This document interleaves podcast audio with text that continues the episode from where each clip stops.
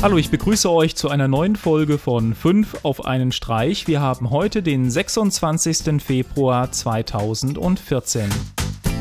Als erstes habe ich ein Update-Video zu dem Smartphone, was letztes Jahr als Prototyp vorgestellt wurde und dann kurzerhand auch von Google aufgekauft wurde, und zwar die PhoneBlocks. Ein Smartphone, das es erlaubt, einzelne Komponenten auszutauschen und in der Zukunft zu ersetzen. Bei Google läuft das Projekt unter dem Namen ARA. Was haltet ihr von dem Konzept und könntet ihr euch vorstellen, solch ein Smartphone zu benutzen?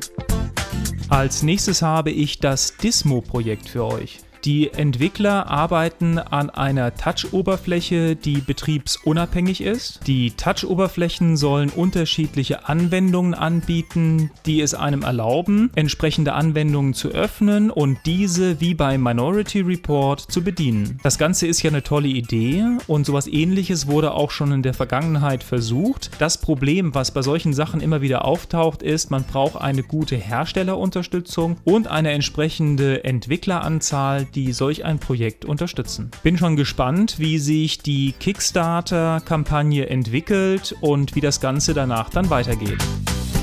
Viele von euch nutzen bestimmt die ZDF Mediathek, kennen aber die Geothek noch nicht. Die Geothek vom ZDF zeigt aktuelle Berichte aus den verschiedenen Sendungen vom ZDF, sortiert nach der Herkunft des Berichtes. Die Berichte können über eine interaktive Landkarte aufgerufen werden.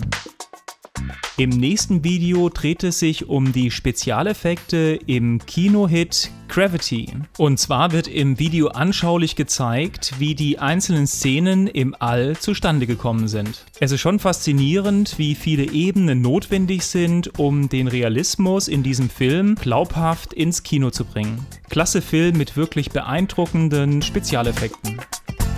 Und zum Abschluss habe ich noch zwei weitere Videos für euch. Als erstes ein Trailer zur Serienfortsetzung zu Game of Thrones und zum Abschluss Mesh Me Amadeus.